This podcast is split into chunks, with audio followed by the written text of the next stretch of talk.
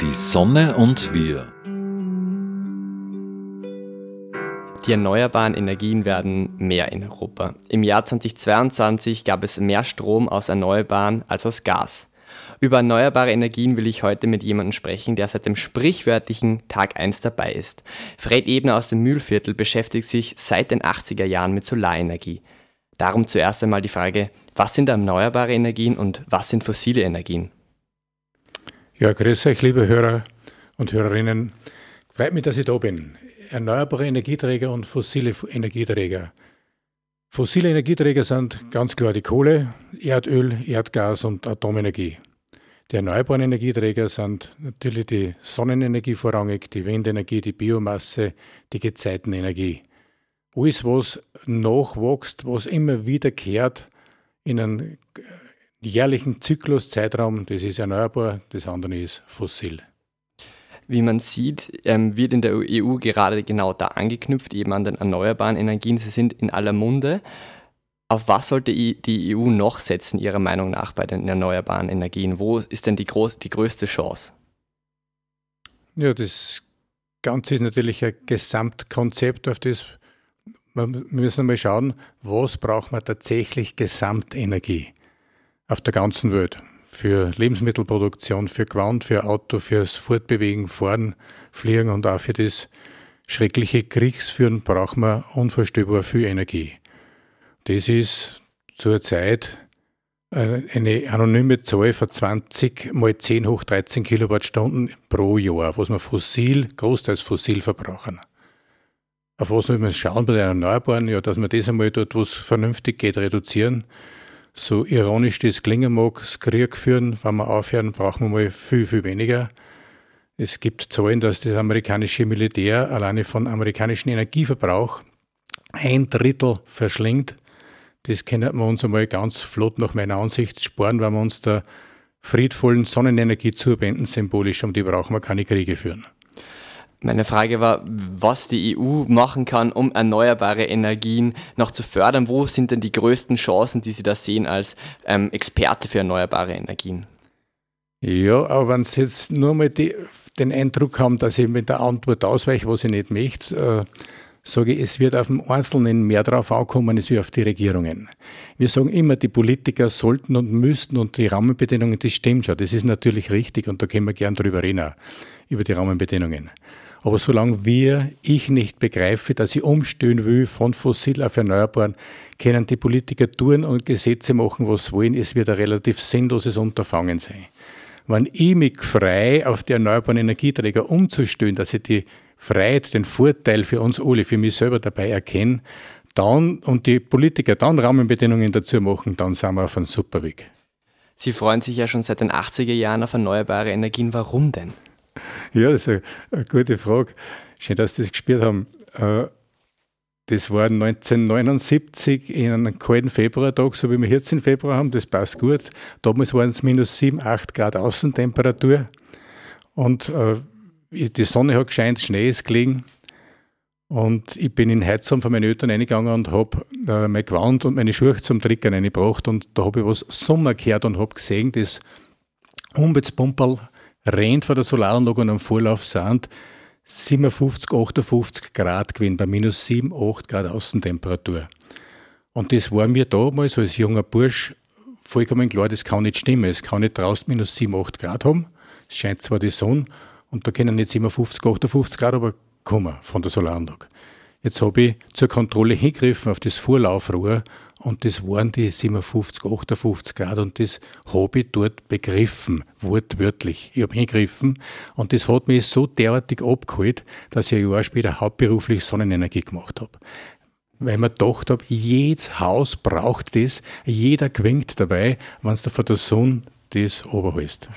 Ja, seitdem brennen sie ja dann sprichwörtlich schon für Solarenergie. Dann ging es weiter. Am Anfang war Solarthermie ja noch eine kleine Nische.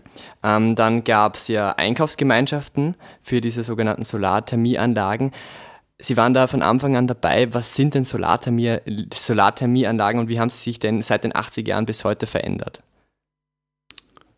Solarthermieanlagen sind äh, Sonnenkollektoren mit einer Glasabdeckung, mit einer idealerweise Kupferplatten dahinter und der Kupferverrohrung, die was das Sonnenlicht in langwellige Wärmestrahlung umwandeln, in Wärme umwandeln und das holt man möglichst flott aber in den Boiler, in den Pufferspeicher, in die Heizung, um damit Warmwasser zu machen und das Haus zu heizen.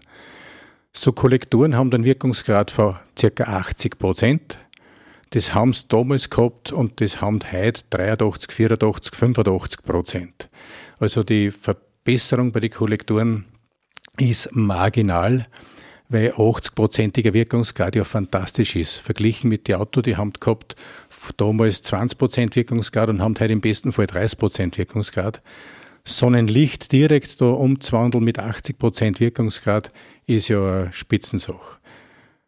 Äh, für mich ist eine wesentliche Geschichte auch die Lebenserwartung der Sonnenkollektoren, wenn die gut gebaut sind. Gut heißt für mich Kupferplatte, Kupferrohre, Meanderverrohrung, möglichst keine Harfe, möglichst nicht hochselektiv, sondern leicht selektiv. Das sind jetzt so Details. Aber wenn es der Hörer hört, vielleicht mag er es merken. Die halten problemlos. Wir haben da früher gesagt 30, 40 Jahre. Mittlerweile sind wir draufgekommen, die halten 80 Jahre ohne Probleme. Man merkt, Sie sind richtiger Experte eben bei Solarthermieanlagen, denn Sie wurden dann Unternehmer im Jahr 1987 ähm, mit Solaria, Ihrer Firma, wo Sie jetzt ähm, nicht mehr dabei sind. Ähm, Sie sind ja jetzt in Pension. Ähm, wie war denn der Prozess vom Bastler, vom Anfang bis hin zum Unternehmer, ähm, der die Türen eingelaufen bekommt? Als Unternehmer habe ich mich eigentlich nie gesehen, mein Leben lang nicht, obwohl ich immer was unternommen habe. Und das sagt man ja, das ist ein Unternehmer. Ne? Ich habe einfach, weil mich das Sonnenenergie so abgeholt hat und diese Einkaufsgemeinschaften, die haben sie gefunden durch den Sigi Fürst und Hans Messenböck. Das waren Biolandwirte, die was gesagt haben, wir machen in Selbstbau Solaranlagen.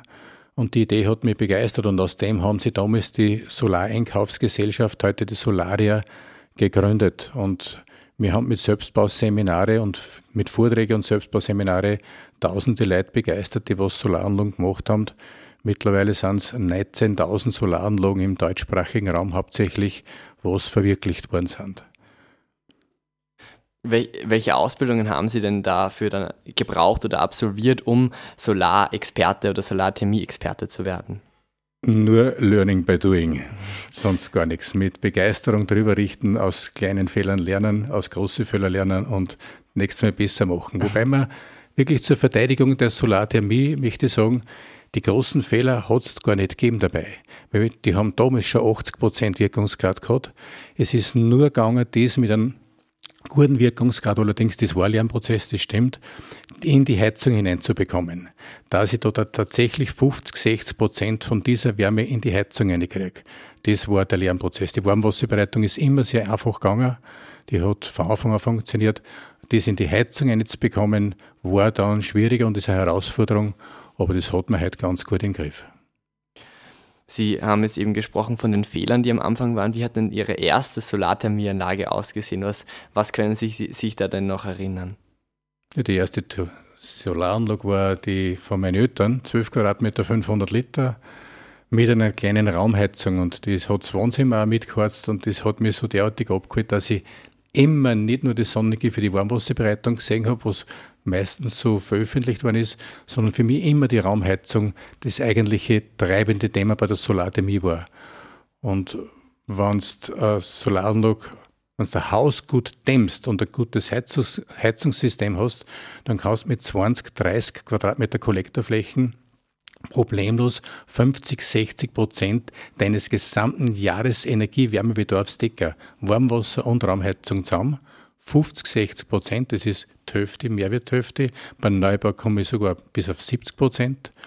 Und wenn du dir überlegst, jetzt die Kollektoren halten 30, 40 Jahre oder 70, 80 Jahre und ich kann 50, 60 Prozent immer von der Sonne decken, ohne Stinger, ohne Raucher, ohne Energiekosten, ja, das ist total begeisternd.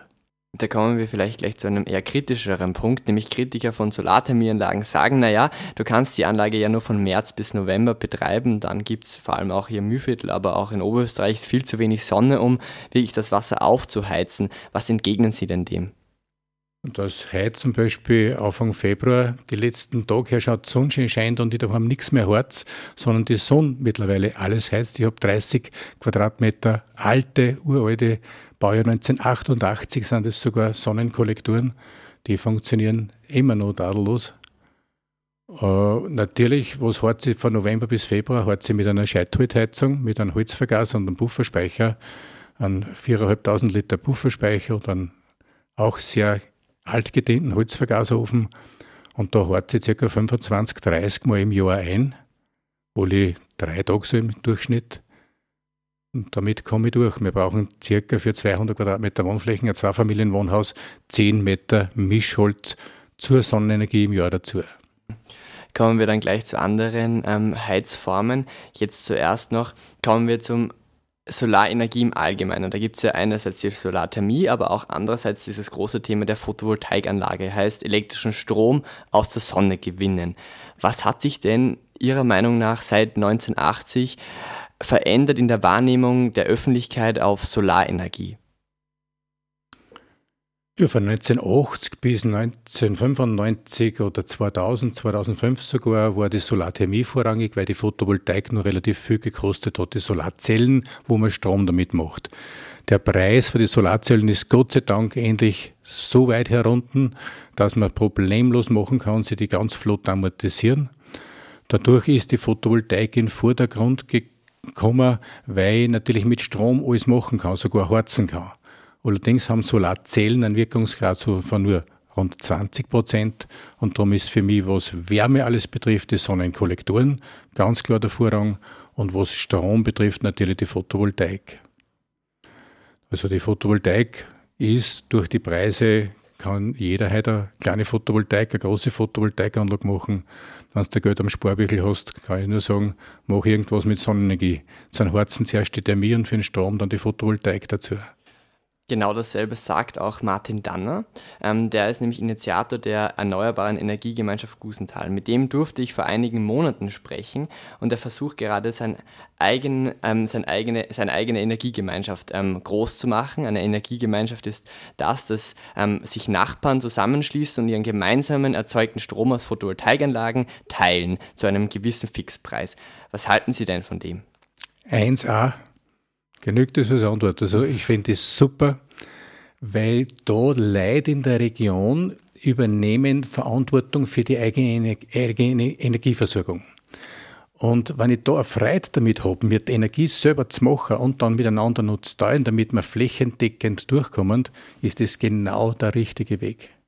Statt Atomenergie für was gut woher oder Kohle oder Erdöl oder Erdgas, verurweit, sondern was wir an Möglichkeiten haben, selber zu machen, eine Freiheit dabei zu haben, eine Sicherheit, eine Versorgungssicherheit dabei zu haben und was wir Rest brauchen, können wir uns auch mit erneuerbaren Energien für weiter wegzuüberholen, aber nur in Rest. Solarenergieanlagen sind ja in Mehrparteienhäusern manchmal schwierig zu installieren, ähm, eben für auch zum Beispiel für Energiegemeinschaften, weil dann alle Parteien im Haus dafür sein müssen und die Hausverwaltung. Ähm, was haben Sie da für Tipps vielleicht aus Ihrem Berufsleben oder was fordern Sie da auch von der Politik, um eben Photovoltaikanlagen schneller und effizienter zu installieren? Da sind wir vielleicht am selben Punkt wie ganz am Anfang. Wenn die Leute begreifen, dass das eine Freude macht, die Sonne zu nutzen, selber die Energie zu machen, dann ist das meiste gemacht. Wenn wir sagen, na, ich will schauen, dass ich jetzt, mir ist das Fortfliegen um 29,90 nach Amsterdam und dann nächste Woche nach Lissabon wichtiger. Es wird also mich kümmert um die eigene Energieversorgung, sind wir weit weg von dem und es wird schwer sein, die Leute zu überzeugen. Wenn die Leute begreifen, dass das eine Freude macht, dieses selber produzieren mit erneuerbaren Energieträger und die Politik ihren Rest dazu macht, dann haben wir auf einen Spitzenweg. Jetzt will ich einmal weggehen von der Solarenergie ähm, hin zu den allen erneuerbaren Energien. Nämlich, Sie haben ein riesengroßes Potenzial. Sagen Sie auch immer wieder in Vorträgen, die Sie manchmal halten, welche Potenziale haben denn die erneuerbaren Energien? Und was sind das überhaupt? Das Potenzial der erneuerbaren Energieträger ist um das ca. 7000-fache höher, wie was wir momentan jährlich an fossile Energieträger brauchen alles zusammen, Öl, Gas, Kohle, Atomenergie, äh, ca. 7000 Mal mehr Sonne, Wind, Biomasse und Gezeitenenergie. Ein Bild, was sehr anschaulich ist und vielleicht fürs Radio besser passt wie irgendwelche Zahlen, das ist aber wieder Zahl. Wir brauchen jährlich, ich sage es erst anders, am Höhepunkt des Zweiten Weltkriegs hat die ganze Menschheit täglich drei Supertanker an Erdöl verbraucht. Wo wir Krieg geführt haben, aufeinander geschossen haben, fast die ganze Welt. Drei Supertanker täglich Rohölverbrauch. Zurzeit brauchen wir weltweit 50 Tanker Rohöl pro Tag. Supertanker. Wir brauchen täglich einen, Tank, einen Gastank gefüllt, wenn wir in Linz aufstehen und umlegen, mit 100 Meter Durchmesser von da bis Kopenhagen auf. Sind, weiß nicht, über 1000 Kilometer oder 2000 Kilometer, ein Gastank mit 100 Meter Durchmesser gefüllt, jeden Tag Gas. Wir brauchen ein paar tausend Kilometer Kohlezug, was wir je, jeden Tag verbrennen, weltweit. Und trotzdem sind die erneuerbaren Energieträger 7000 Mal höher das Angebot für die ganzen fossilen Energieträger als Ersatz. Das heißt, es ist nur die Frage, ob wir umstellen wollen. Nur die Frage, will ich? Wenn wir wollen, ist die nächste Frage, was sich stellt, wer zahlt denn das, was kostet denn das? Und wir geben jährlich in der NATO und die anderen Mächte zusammen 1,5 bis 2 Billionen offiziell jährlich für Rüstungskosten aus. Wenn wir ein Drittel nur hernehmen für die erneuerbaren Energieträger, weil wir immer nur Waffen und Bomben brauchen, dann können wir das problemlos finanzieren, das Umstellen. Wir müssen nur wollen. Die Frage ist, will die Menschheit, will ich? Dann, wenn ich, wenn die Mehrheit der Menschen das will, dann wollen auch Politiker, dann werden wir umstellen. Dann ist technisch überhaupt kein Problem, weil die Technik ist da und die Finanzen sind auch da. Und die Frage stellt sich für mich gar nicht, ob wir 100% jetzt gleich umstellen können. Es ist ja wunderbar, wenn wir 70, 80, 90% umstellen. Das geht ganz problemlos und ganz schnell, ganz flott. Und die letzten 10, 20 Prozent, die werden wir auch ganz leicht bei dem Riesenpotenzial bocken und auch finanzieren können. Aber die Frage müssen wir nicht jetzt beantworten, wie die 100 Prozent gingen. Weil es eh geht, sobald wir wollen. Wenn wir Satelliten haben, Atom-U-Boote haben, die was ein Jahr um die ganze Welt umfahren können, ohne auftauchen, dann werden wir da unseren Energiebedarf für unsere Häuser und Auto decken können. Erneuerbare Energien sind ja dann zum Beispiel Solarenergie, Solarthermie, ähm, Windkraft und Wasserkraft. Das sind einmal die, die typischsten. Es gibt aber dann auch erneuerbare Energie des Meeres, der Gezeiten. Darüber haben Sie auch schon Vorträge gemacht. Wie kann man denn aus den Gezeiten, also aus Ebbe und Flut, ähm, Energie gewinnen? Ja, nehmen wir zum Beispiel die norwegischen Fjorde her, die Riesenfjorde. Der Trondheimer Fjord ist 200 Kilometer tief, also in, geht ins Land, 200 Kilometer rein und ist an der Mündungsstelle, wenn man es so nennt, relativ schmal. Man kann tausende Gezeitenkraftwerke auf dem Meeresboden oben versenken. Das sind riesige, ganz langsam laufende Propeller. Und die, wenn das Meer eindruckt ins Landesinnere, produzieren die Strom, dann stehen sie eine halbe Stunde und wenn es wieder ausrinnt, dann produzieren sie wieder Strom. Und das Tolle an der Gezeitenenergie ist, wir kennen, wenn im Süden von Norwegen Ebbe ist, dann ist weiter oben das mit, die Flut mitten im Arbeiten. Das überschneidet sich so, dass wir tatsächlich unseren Energiebedarf rein aus der Gezeitenenergie in Strom für Europa daraus decken könnten, rein rechnerisch. Ist aber ein Blödsinn. Wir machen es bei uns mit Sonnenenergie, mit Wind, was geht. Nur was, wir, nur was uns vielleicht nur fehlt, was jetzt die Atomkraftwerke machen oder die Kohlekraftwerke oder die Gaskraftwerke, können wir uns mit Gezeitenenergie von Norwegen zum Beispiel überholen. Gibt es da schon ein Projekt, ähm, wo die das auch machen? Die gibt es, ja. Es gibt da Meereswellenenergieprojekte nördlich von Schottland oben, wo mit den Wellen, wo regelmäßige Wellen sind, wunderbar mit Hydraulikstrom produziert wird, ganz regelmäßig. Also die Gezeiten- und die Meeres- und Wellenenergie hat ein riesiges Potenzial. Sie haben vorhin schon von Amortisation gesprochen, also von Amortisieren. Was, was ist denn Amortisieren und wie hängt das mit erneuerbaren Energien zusammen? Ja, da gibt es zwei Dinge, was für mich bei der Amortisation wichtig ist. Einmal die finanzielle Amortisation, wenn ich Geld investiere, wann spürt sich das Geld wieder ein? Und die zweite ist die energetische Amortisation. Wenn ich Energie investiere, wann hat es die wieder zurückgespült? Die finanzielle Amortisation, was interessiert ihn da jetzt im Detail, zum Beispiel eine Solarthermieanlage hat Energe oder energetische Amortisationszeit von zwei bis drei Jahren, dass die Energie wieder eingespielt hat, was braucht hat zum Produzieren. Kupferabbau in Chile, Walzwerk, Kupfer produzieren, das Solaranlage montieren, zwei, drei Jahre. Äh, die finanzielle Amortisation ist je nach Energiekosten 5, 10, 12, 15 Jahre, wenn es eine größere Anlage ist. Die Windenergie zum Beispiel hat eine energetische Amortisationszeit von rund einem Jahr, ein Windrad, eine, eine Hausdämmung von rund einem Jahr energetische Amortisationszeit. Eine Photovoltaikanlage von drei, dreieinhalb Jahren circa. Und ein Atomkraftwerk von Biblis 2, am großen deutschen Atomkraftwerk gibt es ja auch die Berechnung, da ist sie 29 Jahre die energetische Amortisationszeit von einem Atomkraftwerk. Und ohne Entsorgung von Atommüll, ohne Entsorgung des Atomkraftwerks, ohne Störfall und ohne Servicezeiten. 29 Jahre Atomkraftwerk. Das heißt, energetisch rechnen Sie das nie. Und die finanzielle? Von Atomkraftwerk? Mhm. Ja, es kommt darauf an, wenn ich betrachte, dass Sie die Kosten zahlen von der Atommüllentsorgung, die Bürger, dann wird sie das für die Firma rechnen wahrscheinlich, sonst machen sie es nicht. Aber fürs Volk gesamtheitlich gesehen, aus meiner Sicht, niemals rechnen sie das. Wenn der Atommüll 10.000, 100.000 Jahre streut, 100.000 Jahre, das ist ja Christi Geburt mal, wie viel? Mal 50 zurück, dann, und da ist der Träg immer noch, dass er streut ja, das kann sich doch nie rechnen für die Menschheit. Völlig unmöglich. Kommen wir nochmal zurück eben zu Ihrem Windkraftbeispiel. Im Waldviertel gibt es sehr wenig Windkraft, obwohl sehr viel Potenzial da ist. Warum und kann sich daran was ändern? Im Waldviertel? Mhm. Ja, im Waldviertel gibt es die WEB, die Windenergiebeteiligungsgesellschaft, die was sie 1995 so, glaube ich, gegründet hat. Eine ganz eine tolle Initiative die haben mittlerweile, glaube ich, 400 oder 500 große Windräder auf der ganzen Welt verteilt.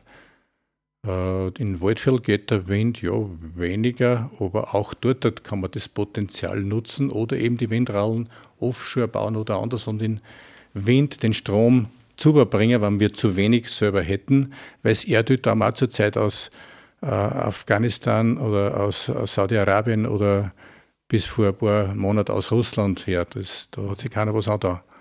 Da können wir den Strom auch von der Nordsee aber da. Sie sind ja ein riesengroßer in erneuerbare Energien-Fan, das merken wir schon auch im Gespräch. Ihre ehemalige Firma Solaria nimmt derzeit keine Aufträge mehr an, weil sie so ausgebucht ist. Welches Gefühl bekommen Sie da? Ähm, wenn es jetzt gerade so nachgefragt ist, vielleicht auch das Gefühl von, ich habe es ja schon vor 40 Jahren gewusst, auf welches Pferd man setzen muss? Ja, das Gefühl ist da, ja. Ja, das ist da. Das, da bin ich gespalten in die Gefühle. Natürlich möchte, dass man die Leute helfen kann. Auf der anderen Seite, jetzt geht das einfach nicht. Da, da haben wir wieder dort, wenn die Allgemeinheit dafür reift und die Allgemeinheit das will, dann braucht es nicht nur die Solaria, sondern da gibt es sofort hunderte Firmen, die was das machen. Und ich glaube, das ist wieder nur eine Frage des politischen Willens. Will das Volk, will die Bevölkerung, dann wird das gehen. Dann werden es vielleicht statt an SUV-Verkäufer, an Solarverkäufer haben und statt an Techniker, der was den Vergaser von Auto nur mehr forciert oder die Einspritzpumpen, schauen, dass er eine gute Solaranlage baut. Jetzt nochmal zurück zu Ihrem Haus oder zu einem generellen Haus. Sie haben gesprochen von eben der Solarthermieanlage, ähm, von ähm, Heizung über, über, über Holz. Ähm, wie kann, soll dann die, diese Energie im Haus bleiben? Sie, Sie haben sich auch schon sehr viel mit Dämmen ähm, beschäftigt. Wie kann man denn ein Haus am besten und günstigsten und umweltfreundlichsten dämmen? Mhm. Ja, das ist eine gute Frage, weil zuerst, wenn man das Hauskonzept sieht und den Wärmebedarf, wenn man den einmal als erstes anschaut, dann ist das Dämmen der erste Schritt. Eine gute Dämmung, eine gute Hülle ist das Wichtigste beim Haus. Das ist, wenn ich im Winter jetzt ein gutes Gewand habe, bei minus 5 Grad oder 10 Grad draußen, wenn ich gut angezogen bin, dann wird man nicht kalt und im Haus geht es genauso. Ja, und eine gute Dämmung ist ein U-Wert, ein Wärmebedarf von 50, 60, 70, 80 Kilowattstunden pro Quadratmeter und Jahr, wenn ich Energieverbrauch habe. Also die 60, 70, 80 für eine Haussanierung für ältere Häuser, die von 30, 40 Kilowattstunden beim Neubau bei neueren Häusern. Das ist eine ganz eine grobe Orientierung einmal. Wenn das gegeben ist, Der nächste Schritt ist dann die Solarthermie. Der nächste Schritt ist dann die Heizen, Heizen mit Holz für mich oder mit einer Wärmepumpe bei niedrig- oder niedrigsten Energiehäusern. Aber nicht bei Häusern mit einem höheren Energiebedarf. Da sehe ich die Wärmepumpen absolut ähm, falsch nur. Bei niedrigsten Energiehäusern. Und mit welchem Material würden Sie dämmen, wenn Sie es jetzt entscheiden könnten bei einem neuen Haus? Mein Favorit ist Zellulose. Als Zeitungspapier mit Bohrsalz versetzt, lässt sich immer wieder verwenden, gibt es seit 100 Jahren und wird in den skandinavischen Ländern, in Kanada seit vielen Jahrzehnten angewendet. Das Tolle ist dabei, das wird einblasen, das geht ganz ruckzuck, ganz flott in einer super Qualität, preislich 1A und jedes Haus wird irgendwann einmal saniert oder generell saniert oder überhaupt weggerissen. Und das Tolle bei der Zellulose, das sauge ich wieder ab, gebe es wieder im Behälter rein und bloß aufs nächste Objekt oder bei meinem Haus idealerweise wieder auf die nächste Wand auf. Das ist eine tolle Dämmung. Aber es gibt andere gute Naturdämmstoffe, die, was man nehmen kann. Was ich nicht mehr machen würde, den Fehler habe ich bei meinem Haus leider vor 30 Jahren gemacht, 35 Jahren gemacht, mit Styropor zu bicken. Das darf ich nicht mehr. Was würden Sie denn bei Ihrem Haus trotzdem noch machen? Stichwort Dachbegrünung, Stichwort Regenwassersammelanlage? Habe ich schon. Also Dachbegrünung ist für mich, ich fange mit der Regenwassersammelanlage an, mit denen hat es eigentlich angefangen. Wir haben mittlerweile 20 Kubikmeter Regenwassersammelanlage. Das hat für mich ein paar Vorteile. Das erste ist einmal, ich kann mein Haus hochgradig mit eigenem Wasser, wenn ich eine gute Dachhaut habe, wenn ich keine nicht habe, mit Wasser versorgen. Sogar bis zur Waschmaschine hin. Ich habe dann Zähler, den habe ich gemeldet auf der Gemeinde für die Toiletten, den Anschluss. Damit brauche ich we viel weniger Grundwasser von, von der Ortswasserleitung und habe einen hohen Eigenversorgungsgrad für den Garten. Ich halte, wenn es richtig lang regnet, wenn ich 20 Kubikmeter habe, sogar Hochwasservermeidung. Ich halte Wasser zurück ich schicke weniger in die Gusen, aber ich bin für St. Jürgen der Gusen und dann in die Donau. Alleine, wenn jeder große Regenwassersammelanlage hat, kommen die vielen Dachflächen, was wir haben, und das, und das reduziert sich, was dann, wenn es regnet, sofort wieder in die Gewässer reinkommt. Und ich habe in dürren Perioden äh, Wasser zum Britscheln für meine Baumstauden, für den Garten, kann ich ganz großzügig damit umgehen. Die Dachbegrünung ist dann aus dem heraus entstanden, dass ich gesehen habe, wenn ich da ein ganz dünnes Vlies aufgebe und ein, zwei Millimeter Sand, dann kommt mit den Jahren am Moos ganz feine Geschichten und die Dachhaut selber hält sie länger. Das Dach wird weniger kaputt, wenn ich eine ganz dünne Schicht nur drauf gebe, weil die UV-Strahlen nicht durchkommen. Und ich habe dort eine kleine Pflanze drauf und Insekten kommen und Vogel kommen. Im Sommer ist es weniger heiß. Also so ganz einfach gemachte Dachbegrünungen wo du nur ein paar Millimeter, ein, zwei, drei Millimeter Sand aufgibst. Sind ökologisch super und für mich als Hausbesitzer von Vorteil weniger Hitze und das Tagel halt länger. Das sagt Fred Ebner. Danke für Ihre Zeit. Es hat mich sehr gefreut, wieder einmal mehr über erneuerbare Energien zu sprechen. Ich wünsche den Zuhörerinnen noch einen schönen Tag. Die Sonne und wir die wöchentliche Sendung zum Klimaschutz wurde in Kooperation mit der Sonnenwelt entwickelt. Die Sonnenwelt in Großschönau im Waldviertel bietet auf Basis von Erd- und Menschheitsgeschichte unzählige Einblicke in die derzeitige Energieversorgung mit Öl, Gas, Kohle und Atom. Spielerisch werden die Möglichkeiten durch die Kraft der Sonne greifbar gemacht. Sie erleben zwölf übergreifende Ausstellungsthemen mit über 1100 Exponaten. Mehr dazu auf www.sonnenwelt.at. Sonne und wir wird im Freien Radio Freistadt produziert und auch bei folgenden freien Radios regelmäßig ausgestrahlt. Radio Froh Linz, B138 Kirchdorf. Freies Radio Salzkammergut, Radio Y Hollerbrunn, Campus und City Radio St. Pölten, Radiofabrik Salzburg und Radio OP Oberpullendorf. Alle Sendungen stehen auch im Online-Archiv zur Verfügung und können auf diversen Podcast-Plattformen abonniert werden.